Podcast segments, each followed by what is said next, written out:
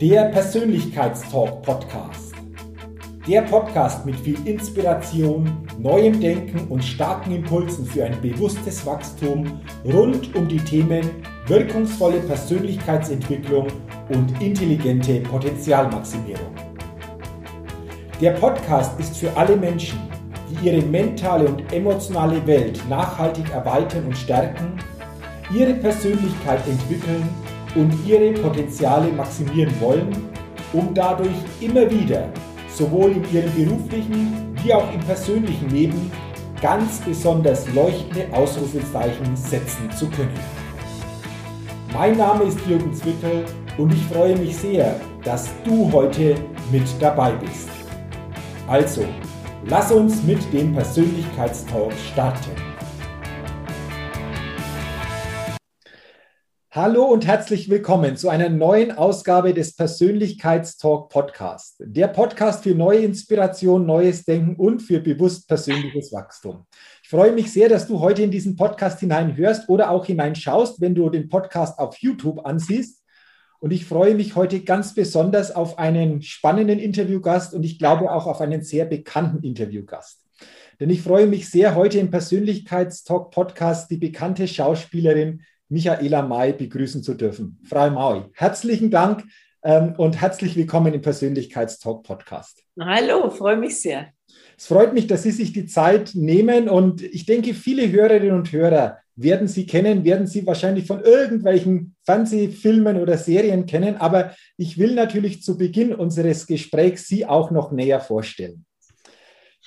1974 erlebte die Münchnerin ihren Durchbruch mit Helmut Dietls fast schon legendärer Serie Münchner Geschichten. Sie wurde Star zahlreicher bayerischer TV-Produktionen wie Monaco Franze und Kier Royal sowie Hans im Glück, Irgendwie und sowieso und zur Freiheit. Es folgten weitere erfolgreiche Serien und Krimireihen, Fernsehfilme und Mehrteiler wie zum Beispiel Liebe und weitere Katastrophen, alles, was recht ist, die göttliche Sophie und auch in der Kinokomödie die, das merkwürdige Verhalten geschlechtsreifer Großstädter zur Paarungszeit zeigte Michaela May ihre große Wandlungsfähigkeit. In fast 40 Jahren spielte sie in mehr als 200 Fernsehfilmen. Und am Donnerstag, dem 1. April 2021, wird ein neuer Fernsehfilm mit Michaela May im ZDF ausgestrahlt mit dem spannenden Titel Zum Glück zurück. Frau May, nochmal herzlich willkommen. Und wenn ich das so lese, das ist jetzt nur die Kurzform, dann ist das für mich eine beeindruckende Vita. Wir werden sicherlich über diesen neuen Film am 1.4. heute auch reden, weil der einen spannenden äh, Titel hat. Aber wenn Sie jetzt das so hören und vielleicht auch hier und da gedanklich zurückgeblickt haben, was geht Ihnen da so durch den Kopf oder was empfinden Sie, wenn Sie manche Dinge jetzt in der Vorstellung so gehört haben? Ja, das waren verschiedene Lebensabschnitte. Und vielleicht was wichtig ist, was Sie auch noch vergessen haben, haben, war, dass ich zehn Jahre Kommissarin im Polizeiruf 110 war, mhm. was auch mich nochmal, so wie damals die Zeit mit Helmut Dietl, sehr geprägt hat. Das war bis, äh, bis 2010 war ich Kommissarin in München mit dem Edgar Selge zusammen. Aber also ich habe ja als Kind angefangen, schon weit vor 74, äh, nämlich äh, genau genommen 62 schon. Ich war zehn Jahre alt, als ich mein erstes Fernseh, kleinen Fernsehauftritt und es hat sich, und auch Kinofilme habe ich als Kind dann gemacht, Onkel Toms Hütte und Heidi, die Clara, mhm. äh, aber noch als Kind. Also und als erwachsener Mensch war dann praktisch für mich der Helmut Dietl so ein, ein großer Schub, der damals noch nicht so bekannt war. Das war auch seine erste Serie, Münchner Geschichten, aber die Therese Giese war damals sehr bekannt, die die Oma gespielt hat vom Charlie und es war dann auch sehr schnell. Äh, das war noch im Vorprogramm, es war also nicht in ganz Deutschland zu sehen. Es hat eine Weile gedauert, mm, weil jedes Bundesland hatte damals noch eine andere Sendezeit. Das war noch nicht so geballt, wie das jetzt ist. Aber es hat sich rumgesprochen und es hat mir den Start geebnet äh, und mich der Entscheidung enthoben. Ich wollte nämlich mal zwischendurch Schau äh, nicht Schauspielerin, sondern Kindergärtnerin werden. Und durch den Erfolg dieser Serie habe ich mir gedacht, nee, das ist so toll und so ein schöner Beruf, dass ich dann bei der die Schauspielerei auch in der Ausbildung noch gemacht habe und äh, dabei geblieben bin bis heute. Und das waren natürlich verschiedene, wenn ich das so höre, verschiedene Lebensstufen, diese ganzen bayerischen Serien mit dem Helmut Dietl als Regisseur oder dem Franz Xaver Bogner wie irgendwie und sowieso zur Freiheit.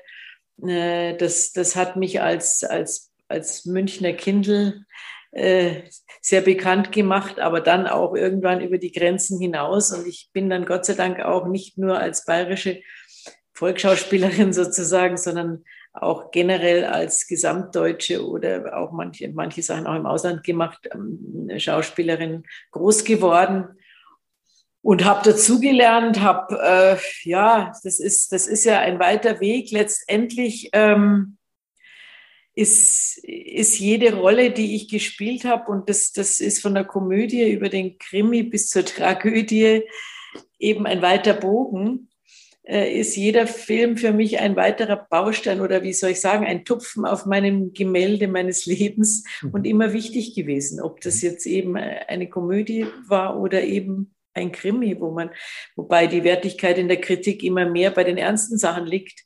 Das merkt man auch an den Preisen, die kriegt man dann für einen Polizeiruf oder, oder wie, wie der Film Familienfest, der etwas ernster ist. Bei der Komödie ist es sehr schwer, seine, seine Meriten zu sammeln. Mhm. Obwohl gerade die Leute heute zum Beispiel Komödie so gerne sehen und, und auch, äh, auch sehr schätzen, in dieser Zeit auch mal sich entspannen zu können und lachen zu können. Mhm. Sehr interessant, was Sie sagen. Und Sie haben vorher jetzt was Interessantes angesprochen, Frau May. Sie haben gesagt, äh, Kindergärtnerin oder eben dann der Weg der Schauspielerin. Ja. Wie war das dann für Sie? Weil immer wieder erlebe ich es, dass manche dann sagen, ja, das Thema Schauspiel oder Künstler in der Form, ähm, könnte das vielleicht auch früher so gewesen sein, dass gesagt wurde, hm, wer weiß, wie das klappt, der sucht dir doch einen anständigen Beruf, so ein Ausrufezeichen. War das bei Ihnen ähnlich oder ging das vom Umfeld so, dass Sie da immer Unterstützung erfahren haben für Ihren Weg? Also es ist so, mein Vater war zu der Zeit auch Lehrer und Pädagoge, dann später Direktor von der Schule ähm, der war natürlich daran interessiert, was Solides, also äh, was Sicheres. Mhm. Und Schauspielerei war in seinen Augen schon irgendwie, da ist der Sündenpfuhl zu Hause. Äh, Schauspieler, äh, das ist Orgien und ich weiß nicht was, es war ja in den 60er, 70er Jahren, war der Film, hat der auch noch eine ganz andere Dimension und Bedeutung. Und, und man hat noch nicht so viel Einblick gehabt. Aber es gab große Stars auch schon ähm, mit großen Abstürzen und so weiter. Also meinem Vater war das nicht ganz geheuer. Und die fuhren aber dann auch einmal mit zum Drehen, weil sie noch Kind war und hat gesehen, dass das auch ganz äh, zahme und zum Teil intelligente Menschen sind, die, die nicht nur trinken oder, oder rauchen oder, äh, oder sich irgendein Zeug reinhauen.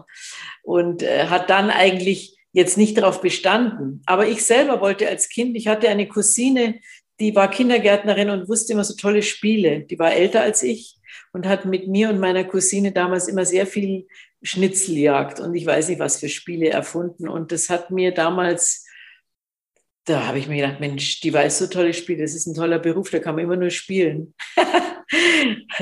Äh, als ich älter wurde und dann die Ausbildung zwischen meinen Filmen habe ich eben dann zwei Jahre die Ausbildung und dann auch noch das Praktikum dazu gemacht und die zweite Staatsexamen. Ich habe immer wieder zwischendurch gespielt und habe für die Ausbildung mir ein bisschen mehr Zeit genommen, damit ich das machen konnte. Schon gemerkt, wie, wie, wie, wie auch anspruchsvoll und schwierig dieser Beruf ist und wie, welche Rückschläge man auch erlebt in, in der Erziehungsphase von Kindern, auch durch die Zusammenarbeit mit Eltern oft. Ähm, es hat mir trotzdem Spaß gemacht, aber es hat mir noch mehr Spaß gemacht zu spielen. Und nachdem ich das nie ganz aufgehört habe, sondern auch dazwischen dann mein Debüt am Theater in Berlin hatte mit 17 und in den Semesterferien immer irgendeinen Film gedreht habe, äh, habe ich dann nach dem Erfolg von Münchner Geschichten gedacht, nee, also das ist schon irgendwie diese Lust, ein anderes Leben zu spielen und diese, diese Möglichkeit der vielen Leben in einem Leben zu erleben. Das ist mit jeder Rolle ist man ja in einem anderen, in einer anderen Seele sozusagen in einem anderen Genre.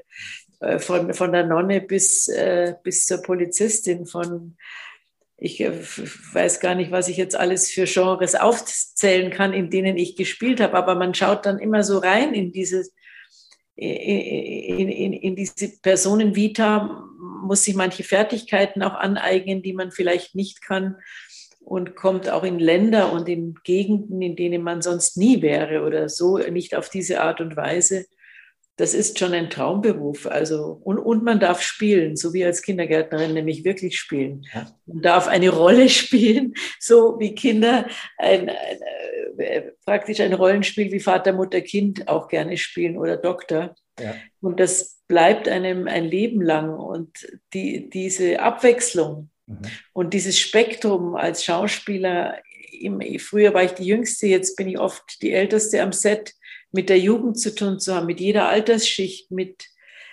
also heute finde ich es total spannend, mit jungen, ganz, ganz jungen Schauspielern zusammenzuarbeiten, die wieder, die mit einer solchen Energie und Frische und, und auch Können rangehen, ähm, dass es mich auch richtig ähm, beflügelt manchmal. Äh, ja, also das, das ist so komplex, dieser Beruf, und, und ist eigentlich immer mein Hobby und Beruf zugleich gewesen. Mhm. Das ist ja schön, wenn Hobby und, und Beruf so quasi eines ist. Und Sie haben jetzt was Interessantes gesagt.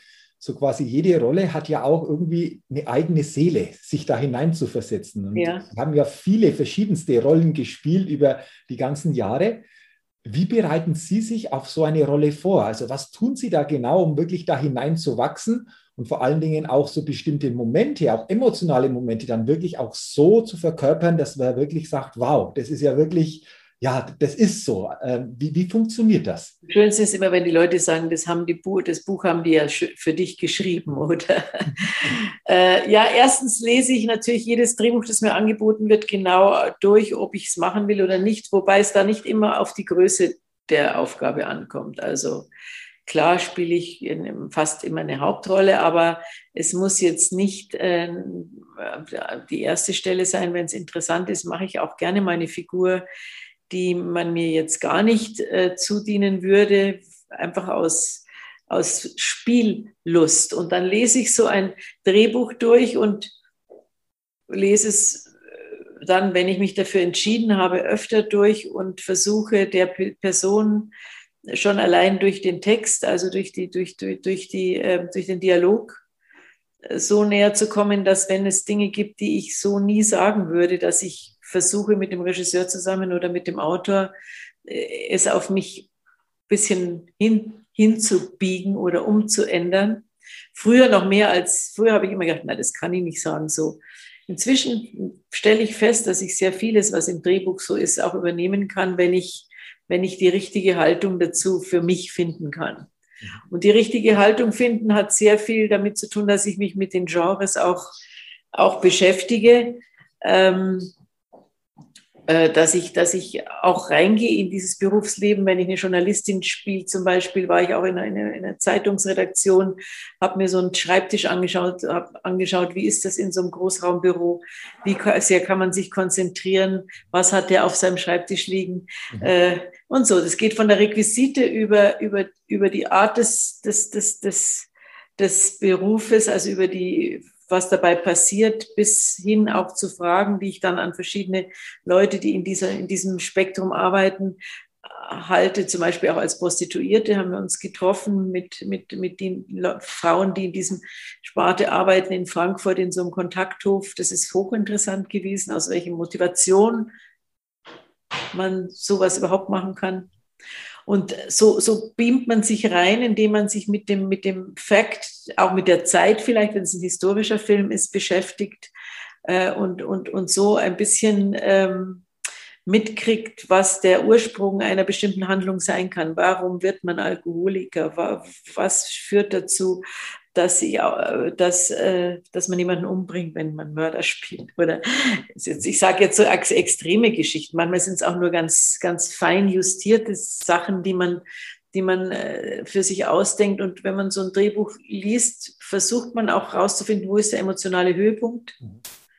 Ich kann ja dann beim ganzen Film durchweinen, auch wenn es öfter traurig ist. Wo, wo, oder wo versuche ich, wo ist, wenn ich es lese, schon für mich äh, der Punkt, wo man auch als Publikum sehr berührt sein wird. Wo, wo bin ich vom, also ich bin als Leser praktisch das Publikum und schaue, wo, ist, wo sind meine Momente. Und die kristallisiere ich mir dann raus und, und schaue, da, da muss ich noch stringent sein und da kann ich ein bisschen mehr ins Gefühl das entsteht durchs Lernen des Textes und die Beschäftigung mit dem Buch, sodass man heute ja so wenig Zeit am Set schon relativ fertig mit seiner Szene ankommt. Mhm. Also wenn ich das so raushöre von mir, dann ist das auch sehr intensive Vorbereitung. Aber ich glaube auch sehr stark, erzählt haben, auch von bestimmten Gruppierungen oder äh, bestimmten Situationen da viel mehr noch zu erfahren, was ohne bestimmte Rollen wahrscheinlich nicht möglich gewesen wäre oder zumindest nicht so möglich gewesen wäre, oder? Ja, sicher. Ich wäre sicher nicht äh, äh zu Nonnen, ne, hätte mich nicht mit Klosterschwestern unterhalten oder mit, ja, das fällt mir jetzt, weil das so extrem dann ist auch, oder ich äh, äh schießen lernen in, in, in der Polizeistation mussten wir, also haben wir so ein Schießtraining gehabt und haben erfahren, wie oft überhaupt geschossen wird, nämlich ganz wenig. Im Film wird viel mehr die Pistole gezückt als im tatsächlichen Leben, aber all diese Dinge sind, ein, äh, sind eine Bereicherung für einen, weil, weil, weil man das ohne diesen Beruf würde man nie so tief eintauchen in so eine mhm. Berufssparte. Und es, äh, man muss neugierig sein in diesem Beruf auch. Und man ist neugierig, weil man natürlich äh, erfahren will. Und die Neugierde ist, glaube ich, eine gute Antriebsfeder fürs Älterwerden. Mhm. Immer neugierig bleiben, nie sagen, ja, das, habe ich jetzt eh, das ist jetzt mein Beruf und das mache ich jetzt so vor mich hin, okay. sondern immer wieder neugierig sein und was Neues suchen und Neues äh, vielleicht zusammenstellen, was immer wieder in, in, in was Neues sich hineinbeamen und die Lust dazu haben, wieder neue Fertigkeiten zu lernen. Das ist, glaube ich, etwas, habe ich auch von meiner 97-jährigen Mutter, die mit gelernt, die mit 90 noch noch sich am Computer angeschafft hat, dass sie mit mir, wenn ich unterwegs bin, äh, Fotos anschauen kann und, und so und schreiben kann. Okay. Und äh, das hält, glaube ich, jung. Also ich, der Beruf äh, hat natürlich auch physische Anforderungen oft. Man muss oft zehnmal den gleichen Hang rauf und runter laufen oder mhm. äh, segeln, Radl fahren. Ich weiß nicht, was man alles äh, körperlich machen muss in dem Beruf und das, auch das hält jung. Also nicht nur die geistige Arbeit, sondern auch, dass man physisch da oft doch äh, einigermaßen gefordert wird. Also danke für diesen Gedanken mit der Neugier, auch das Beispiel von Ihrer Mutter, finde ich ja klasse. Also mit 90 noch so offen zu sein, so diese Thema moderne Technik, sich da auch so mit beschäftigen, um in Kontakt zu bleiben. Ich glaube, das Oder jetzt Podcast machen beispielsweise. Ja, oder ja. ja super. War also, auch nicht gerade unbedingt meins. Also ja. ich bin überhaupt gar keine Technik kein Technikfreak und musste mich an den Computer überhaupt erst ein bisschen anfreunden. Aber äh, ja, es ist eine gute Möglichkeit, so wie FaceTime mit, mit fern äh, äh, entfernten Verwandten, mit meinen Enkelkindern zu sprechen oder so. Aber die Neugier eben, ich glaube, offen zu sein für neue Musiken, neue Mode, neue Entstehungen, Gruppierungen, ähm, Erfindungen, Entdeckungen, und sich dafür zu interessieren und nicht abzuschließen zu sagen, hat eh alles keinen Zweck mehr. Das kann ich schon und das andere interessiert mich nicht.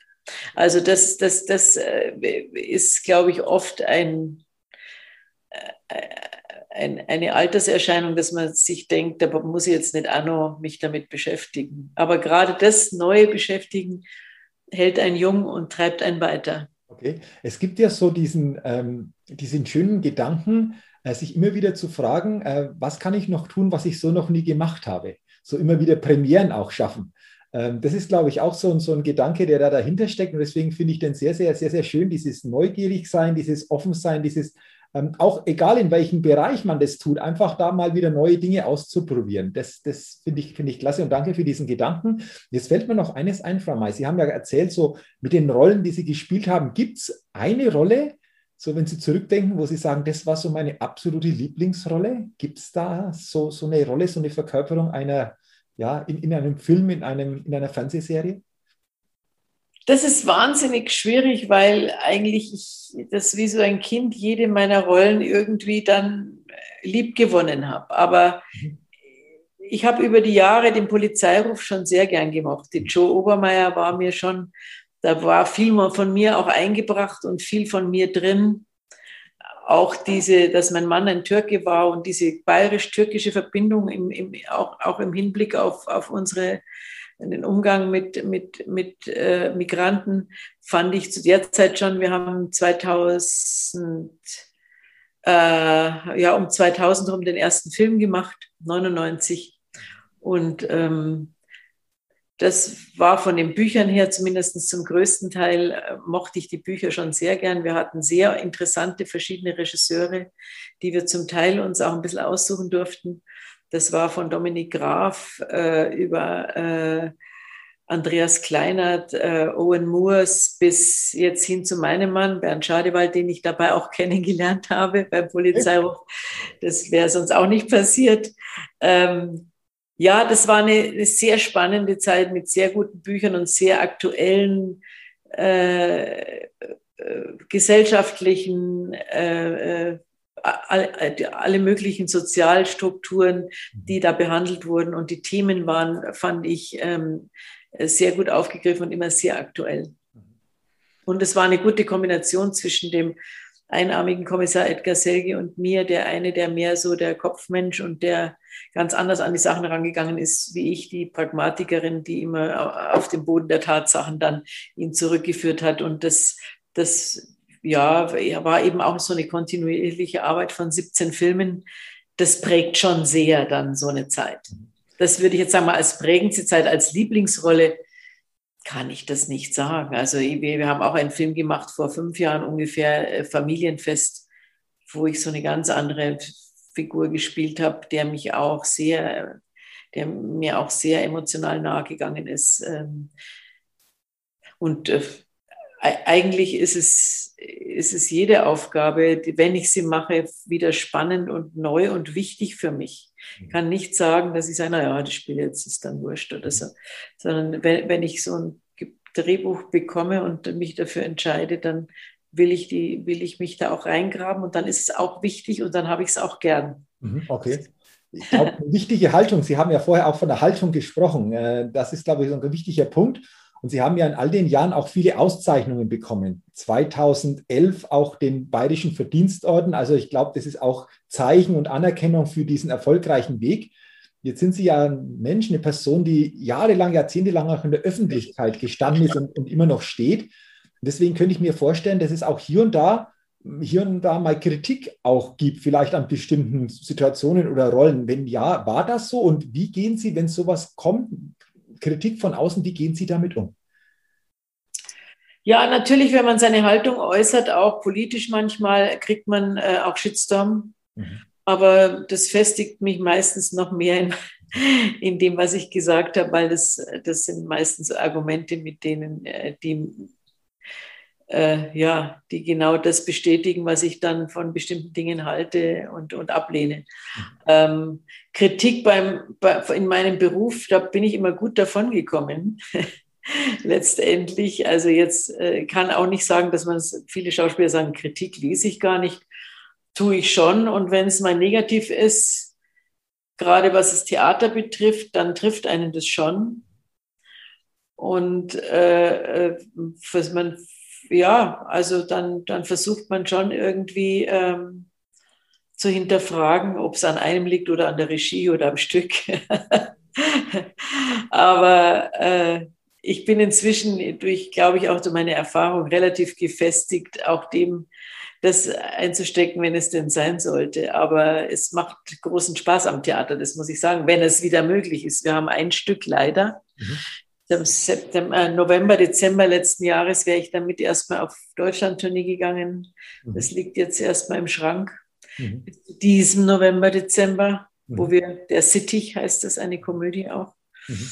Eine französische, die war Komödie of, of the Year 2017 in Frankreich ja, das können wir leider nicht spielen und wir hoffen sehr, dass wir bis dahin so weit mit dem Impfen und mit den Öffnungen der Theater und äh, Aufführungsstätten sein können, dass wir wieder auftreten können. Das, das, das nimmt uns alle mit, die mhm. wir auf Bühnen auch stehen und nicht nur vor der Kamera. Denn mit der Kamera ist es immer noch möglich mhm. für die Schauspieler und Und für die, die fest am Theater sind, über die Staatstheater geht es auch einigermaßen, weil die dann ihr Gehalt weiterkriegen. Aber die, die nur von ihren Gigs oder die Musiker, die nur von ihrem Auftreten leben, denen geht es allen jetzt nach einem Jahr äh, wirklich, wirklich sehr schlecht. Und äh, da kann man, nur, kann man nur alle hoffen, dass wir bald da rauskommen aus dieser Geschichte.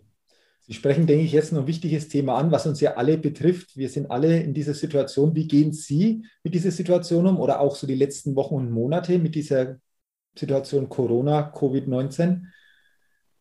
Naja, wie gesagt, wir haben dann äh, letzten Oktober noch probiert, da war es noch, oder September, äh, wir wollten am November auf Tour gehen, das wurde immer weiter verschoben. Wir haben dann entschieden, das Stück fertig zu machen für den Fall, dass im Dezember aufgemacht wird oder im Januar oder im Februar. Da wir hingen mhm. genauso in den Seilen wie die Restaurants und mhm. alle anderen äh, beruflichen Sparten, die von mal sich so durchgehangelt haben von Monat zu Monat. Dann war äh, die Tourneen finden meistens in das Wintersaison statt, statt. Dann war das sozusagen vom Tisch und es wurden Termine für das nächsten Winter gesucht. Aber ich habe Gott sei Dank bin ich ein bisschen breiter aufgestellt. Also ich habe nicht nur das Theater, sondern ich drehe auch. Ich habe letztes Jahr eben dann im Oktober auch noch den Film zum Glück zurückgemacht.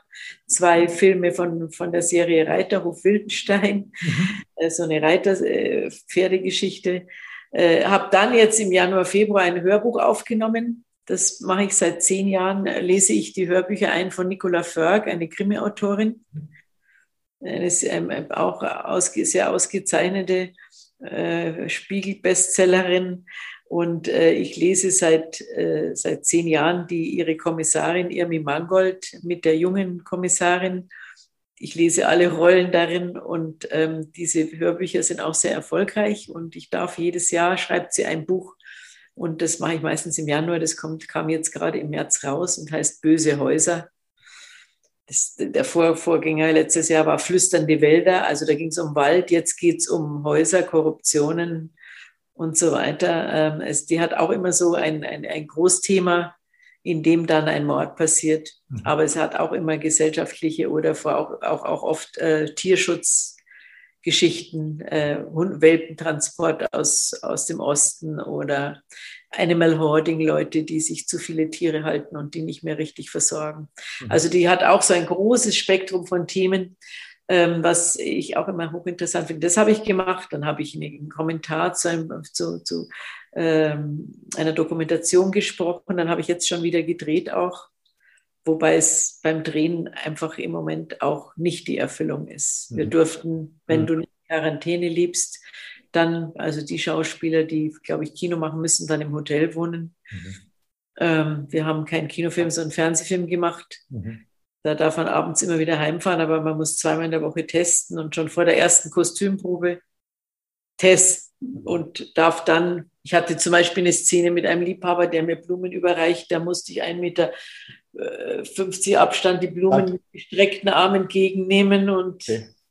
Da fällt so eine Liebesbekundung mit den Augen auch ein bisschen anders aus, als wenn man sich ja. eine gewisse Nähe mhm. Äh, erlauben darf. Aber die mussten schon letztes Jahr, das war für Rosenheim-Cops, die machen so 90 Minuten, mhm. immer so geht und kommt immer im Winter 90 Minuten. Und die mussten letztes Jahr in der Serie, die, die immer läuft, mussten sie was nachdrehen, weil sie sich zu nahe gekommen sind. Also ja, es ist, es ist ein komisches Dreh. Man darf auch nie an einem vorbeigehen weiter näher als 1,50. Mhm. Das heißt für die Kamera, man kann nie eine nahe Zweieraufnahme machen, weil man so nah gar nicht zusammenstehen kann. Es muss jeder einzeln aufgenommen werden. Das heißt, es sind acht, wir waren acht Personen in einem Raum, dann wird für jeden, äh, es ist auch sehr zeitaufwendig dadurch. Ne? Und, und ich glaube, dass es im Film vielleicht gar nicht so zu sehen ist, aber beim Machen ist es schon nicht förderlich, auch für die, auch für die, für die, wie soll ich sagen, für die Spannung in so einer Szene. Mhm. ist schwierig. Also interessant, was Sie sagen, dass Sie so aus dem eigenen Empfinden sagen, irgendwas geht da verloren natürlich auch, mit Abstand, mit bestimmten Szenen. Ja, ich habe es jetzt fertig gesehen und, und ich habe, aber beispielsweise bei Glück zurück, da durften wir äh, noch relativ nah zusammenstehen. Da war noch dieser Lockdown nicht und mhm. wir wurden, wir wurden äh, getestet und danach durften wir äh, miteinander spielen. Mhm. Und das ist schon, und ohne Rücksicht auf, äh, ja, bloß nicht zu nah. Wir haben, war keine Szene mit Kuss oder so. Mhm. Oder jetzt keine Bettszene drin. Wahrscheinlich schon im Hinblick darauf wurde das Drehbuch geschrieben, weil es war vom Frühjahr des Jahr, gleichen Jahres, wo schon Lockdown war. Mhm. mhm. Aber trotzdem, du fühlst dich, du hast das Gefühl, du wirst ein bisschen blockiert in, im freien Aufspielen. Okay. Du würdest gern hingehen, würdest den gern drücken, darfst aber nicht. Und da musst du irgendeinen anderen Weg finden, wie du äh, zurechtkommst miteinander. Also am, am, Set so quasi wie im normalen Leben auch hier mit Abstand, mit darauf achten, wie werden bestimmte Regeln auch eingehalten. Ähm, natürlich ja im, im, im, im, Team. Ne? Die müssen ja. auch wieder, wieder raus, wenn der Raum zu voll ist, dann wird durchgelüftet. Und, mhm. Also es ist, es ist nicht, es sind keine normalen Drehumstände. Mhm. Sie haben es aber jetzt angesprochen, der neue Fernsehfilm am 1. April 2021 im ZDF, Zum Glück zurück. Spannender Titel. Sie spielen in diesem Film die Rolle der Luise Mehrlinger. Wollen Sie mal sagen, um was es in diesem Film denn geht? Äh, war der Titel zum Glück zurück, der klingt ja spannend, finde ich. Ja, es ist, es ist äh, eine Familie mit, mit zwei Generationen, also die, die Eltern und, und deren Kinder und Kindeskinder, ähm, die alle so ihr Leben vor sich hin leben und jeder aber in seiner, in seiner Spur nicht so wirklich glücklich ist. Mhm. Oder in einer, ich sage jetzt mal einfacher, in einer gewissen Routinebeziehung sich befindet. Die, also ich mit meinem Mann habe so, ja, so ein bisschen so dieses ein Durchhänger im Alter, die Kinder sind aus dem Haus und eigentlich passiert nicht mehr viel. Mhm. Mhm. Die Tochter hat, muss die Kinder großziehen, hat, hat, hat ein pubertäres Mädchen, mit der sie schon irgendwie Schwierigkeiten hat mhm. und hat jetzt auch noch irgendwie Eifersucht, weil der Vater, Mann plötzlich nicht mehr unregelmäßig nach Hause kommt und sie vermutet, dass er, dass er also ein Verhältnis hat oder irgendwie der Sohn, der ein, ein, ein homosexuelles Verhältnis hat, der, dessen Partner immer will, dass er heiratet und er will aber mhm. sich damit nicht so wohl. Also alle drei sind alle drei Paare sind in einer Situation, die nicht wirklich gerade sehr glücklich ist und versuchen, also ich spreche jetzt nur für meine Figur, versuchen, also ich komme drauf, dass es wäre doch super, dieses Langeweilegefühl oder diese etwas öde Beziehung wieder aufzufrischen, indem ich ein Album sehe und sage, Mai, war das früher schön. Mhm da sind wir mit dem Bulli durch überall hingefahren und, und haben geraucht und super was. Mhm. Und der Mann greift das auf und kauft einen Bulli und sie gehen in einen Secondhand und holen sich Klamotten und gehen in englischen Garten und holen einen Joint und versuchen die frühere Zeit äh, und das Glück der frühen Jahre zurückzuholen. Wie das ausgeht, will ich jetzt nicht erzählen. Ja, und das ist ja spannend. Also für alle erster, vierter Donnerstag ZDF, äh, glaube ein spannender Film. Ich habe schon mal ein bisschen reingeguckt in den Trailer. Da gibt es auch, das, das, die Szene, glaube ich, kann ich erzählen. Zumindest äh, gibt es so ein Buch und da ist auch so ein Joint dann drin. Dann erzählen Sie ja so quasi, wo das herstammt. Das ist ein Album, das ich anschaue. Ja, ganz genau, ganz genau. Also ähm, finde ich spannend und äh, der Titel natürlich hat etwas, weil ich glaube, Glück ist ja etwas, was sich viele Menschen wünschen. Und von mir lassen Sie uns gerne noch mal ein Stück weit hier in dieses Thema gerne einsteigen. Ähm, was bedeutet für Sie denn persönlich Lebensglück? Sie haben es jetzt im Film natürlich auch mit verkörpert, aber wenn Sie es so insgesamt definieren, Lebensglück für Sie persönlich? Lebensglück ist ja schon eine Form von Glück. Das mhm. ist ja schon ein Untertitel. Also es ist ja schon unter. Also was ist Glück? Mhm. Äh, äh und Sie haben gesagt, äh, wünschen sich Glück. Ähm, ja, jeder wünscht sich glücklich zu sein, aber Glück kann man nicht bestimmen. Mhm. Man kann sich's wünschen, mhm. aber man kann es sich weder zurückholen, weil es mal so schön und glücklich war. Mhm. Das funktioniert nicht auf, auf Knopfdruck. Man kann es nicht steuern. Mhm. Das Einzige, was man steuern kann, um Glück zu erleben, das ist meine äh, Lebenserfahrung. Also ich bin jetzt auch kein allgemeingültiges äh, äh, Level, Aber ich glaube, dass man die Glücksmomente, und manchmal sind es ja auch nur ganz kurze Momente, ob das jetzt äh, äh, Glücksmomente sind durch Menschen, die man wieder trifft, durch Momente, die man mit ihnen erlebt, durch äh, äh, Dinge, die, auf, die einen überraschen und glücklich machen von außen, ähm, um die zu sehen und um nicht am Glück vorbeizurennen. Und vor lauter, ich muss aber glücklich werden, ist Glück gar nicht wirklich begreifen, weil oft kommt es von ganz woanders her, als man glaubt, dass es kommt, muss man, glaube ich, seine Sinne extrem öffnen, sein Herz öffnen, sehen, hören und Zeit haben, das Glück reinzulassen. In dem Moment, wo es kommt, zu sehen und zu genießen und nicht vorbeizurennen, weil man jetzt gerade irgendwie was ganz was anderes hat, aber da trifft man jemanden und den findet man ganz toll und freut sich wahnsinnig, aber es geht nicht, weil ich habe ganz also also man muss das, dem Glück auch einen Raum geben. Man muss es sehen, man muss ihm einen Raum und eine Zeit geben und und muss es erkennen. Also weil, weil sonst das Glück ist irgendwie sehr sensibel. Das, das lässt sich nicht festhalten und auch nicht nicht festnageln oder planen. Das kommt oder es kommt nicht. Und, und wenn es kommt, wäre es gut, wenn man es entdeckt und sieht und dann auch genießen kann. Schön, was Sie jetzt sagen, weil es sind ja oft so unscheinbare kleine Momente in Anführungszeichen, die dann meistens so einen ganz großen Glücksmoment nach sich ziehen. Das, äh, ja, groß oder klein, das kann man jetzt gar nicht bewerten. Was ist ein großes und was ja. ist ein kleines Glück? Ist jetzt, wenn man Geld gewinnt, ein große, größeres Glück als, als äh, wenn einem das Enkelkind sagt, Oma, ich habe dich lieb. Was ist jetzt da größer? Mhm. Ja, also es sind jetzt zwei banale Beispiele. Aber es sind oft die, die eben auch vom Partner da tritt man ja gerade in so einer Routinebeziehung oft äh, so aneinander vorbei und, und merkt gar nicht. Und, und dass man da wieder was auffängt, was, was einem entgegenkommt oder dass man sich freut über, über so eine Kleinigkeit, dass mal plötzlich ein Spruch am Tisch liegt oder dass man auch selber auf die Idee kommt und, und, äh, und eine Fantasie entwickelt fürs Glück. Glück braucht manchmal auch ein bisschen Fantasie, glaube ich. Das oh, schöne, schöne Aussage. Glück braucht Fantasie. Ähm, ich habe auch gelesen von meinem Interview, dass Sie auch gesagt haben, Glücksvorstellungen verändern sich oder können sich verändern. Ja, es ist auch altersbedingt und auch natürlich äh, auch, auch die Lebensumstände bedingt, mhm. wo man lebt, mit wem man lebt, äh, wie man verliert, wie man dazu gewinnt mhm.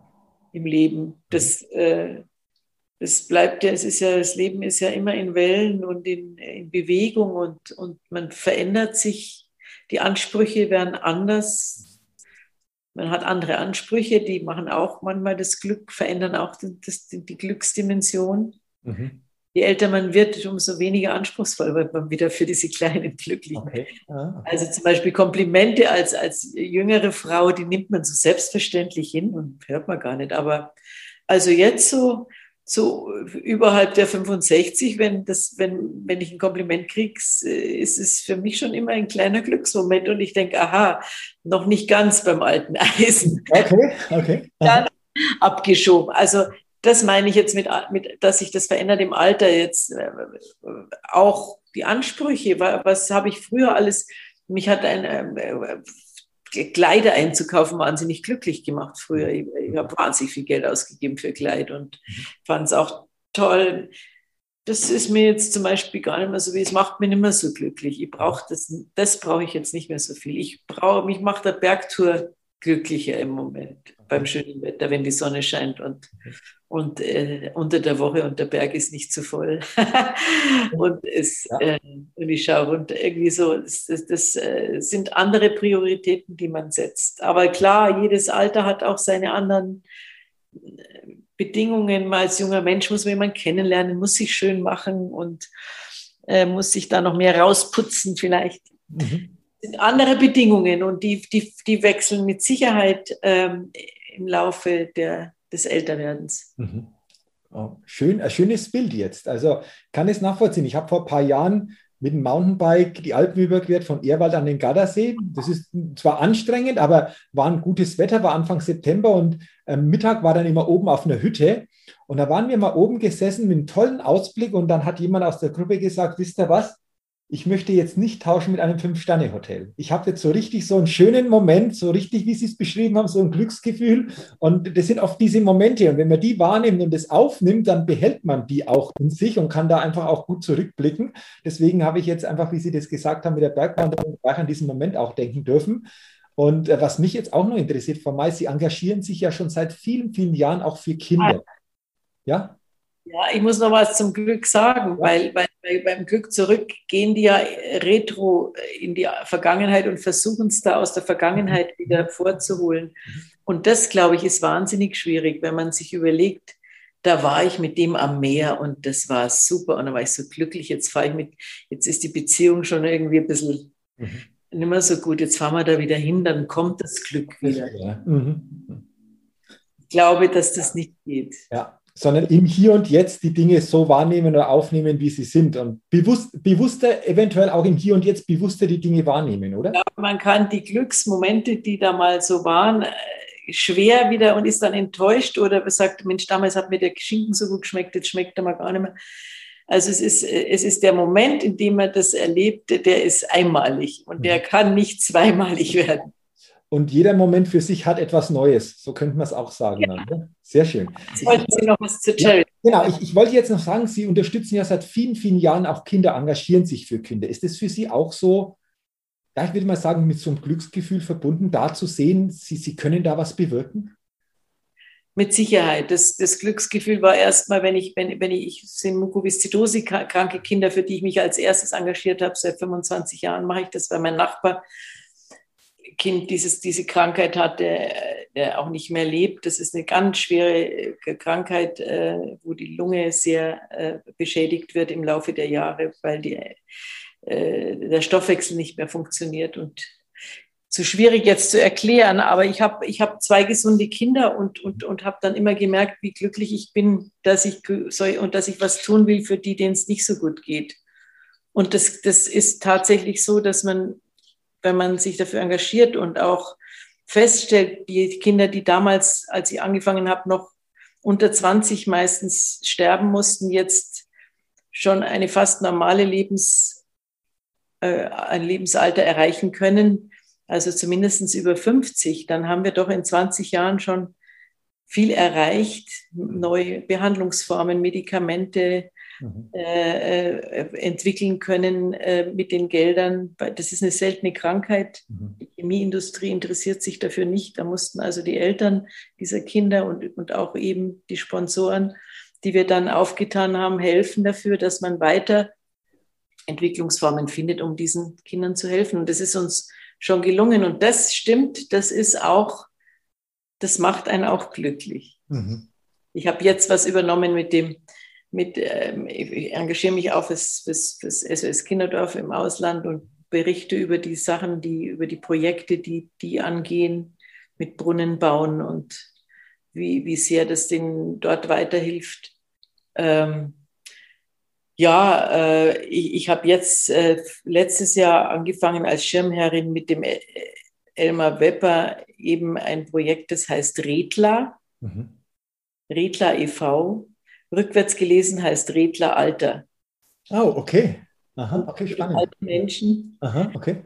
die einsam sind und die gerne angerufen, also jetzt bei Corona ist es nur ein Telefondienst, aber letztendlich einen Paten finden, dass die ein bisschen aus ihrer Einsamkeit rauskommen. Wir wollen auch äh, Events veranstalten, mit denen, wo wir die verfahren mit mit an Seefahrten machen, äh, Konzerte für die Leute machen.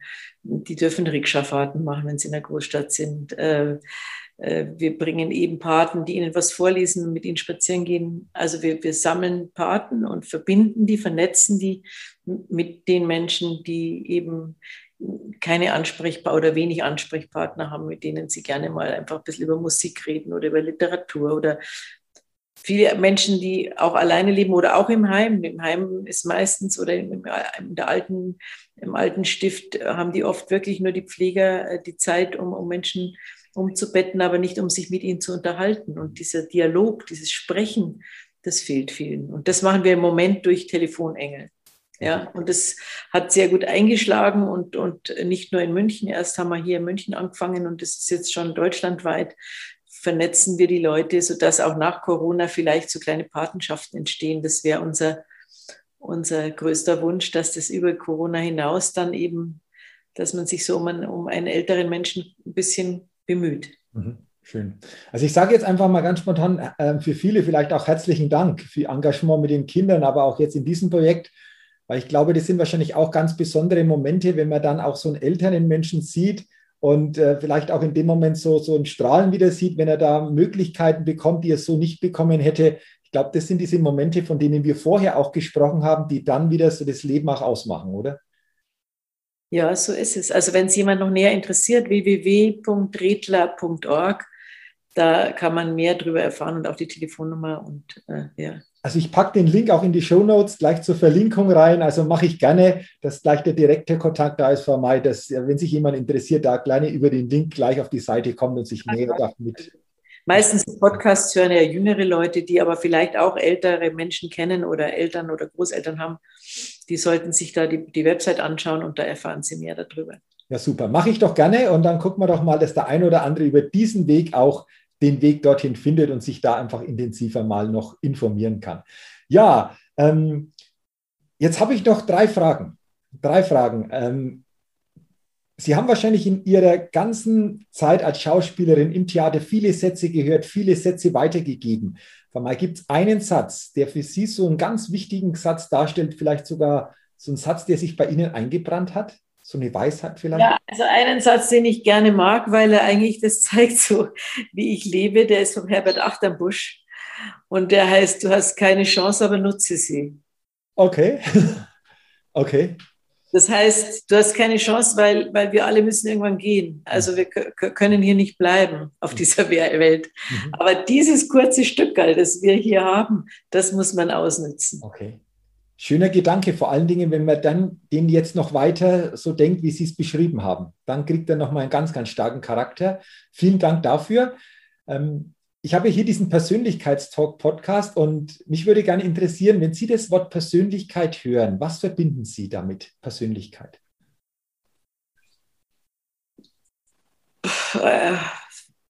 Eine, eine, eine starke eigene Entwicklung.